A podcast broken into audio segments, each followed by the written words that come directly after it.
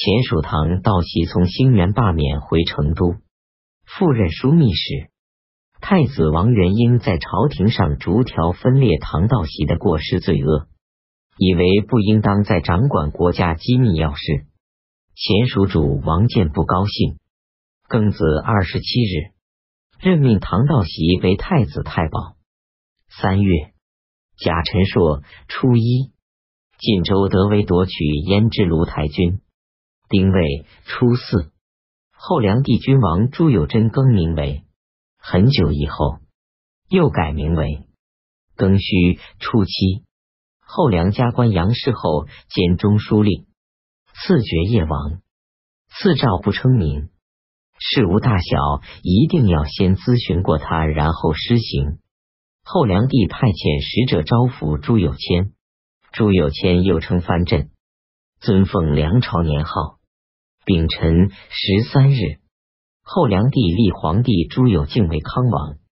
乙丑二十二日，晋将刘光训攻克古北口，燕之居庸官使胡令圭等投奔晋。戊辰二十五日，后梁帝任命保义刘后代思远为保义节度使，镇守行州。燕主刘守光命大将袁行钦率领七千骑兵，在山北牧马。赵母山北军队来接应契丹，又任命骑兵将领高行为武州刺史，以为外援。晋将李嗣源分兵巡行山后八军，全部攻克。晋王任命他的弟弟存举为新州刺史，总理山后八军，委任燕纳降军使卢文进为副将。李嗣源进攻武州，高行献城投降。袁行钦听到高行投降，带兵攻打高行。高行派他的弟弟高行周到禁军营中作为人质，请求发兵援救。李嗣源带兵救援高行，袁行钦解围离去。李嗣源与高行周追赶到广边军，总共打了八仗。袁行钦力尽投降。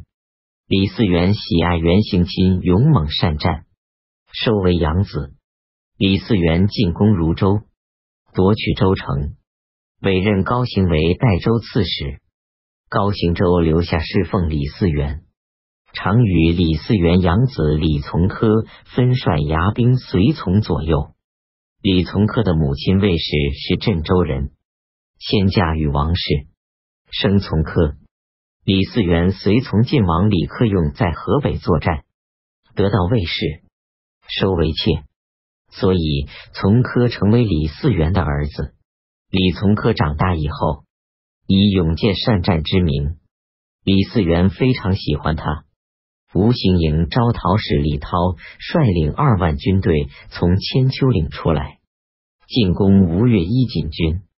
吴越王前任命他的儿子湖州刺史钱传为北面应援都指挥使，率兵前去救援。睦州刺史钱传为招讨收复都指挥使，率领水军进攻吴东州，以分散吴军的兵士。夏季四月癸未十一日，后梁帝任命袁相先兼镇南节度使，同平章事。晋州德威率领大军进逼幽州南门。壬辰二十日。燕主刘守光派遣使者给周德威送去书信，请求和解，言辞卑下悲哀。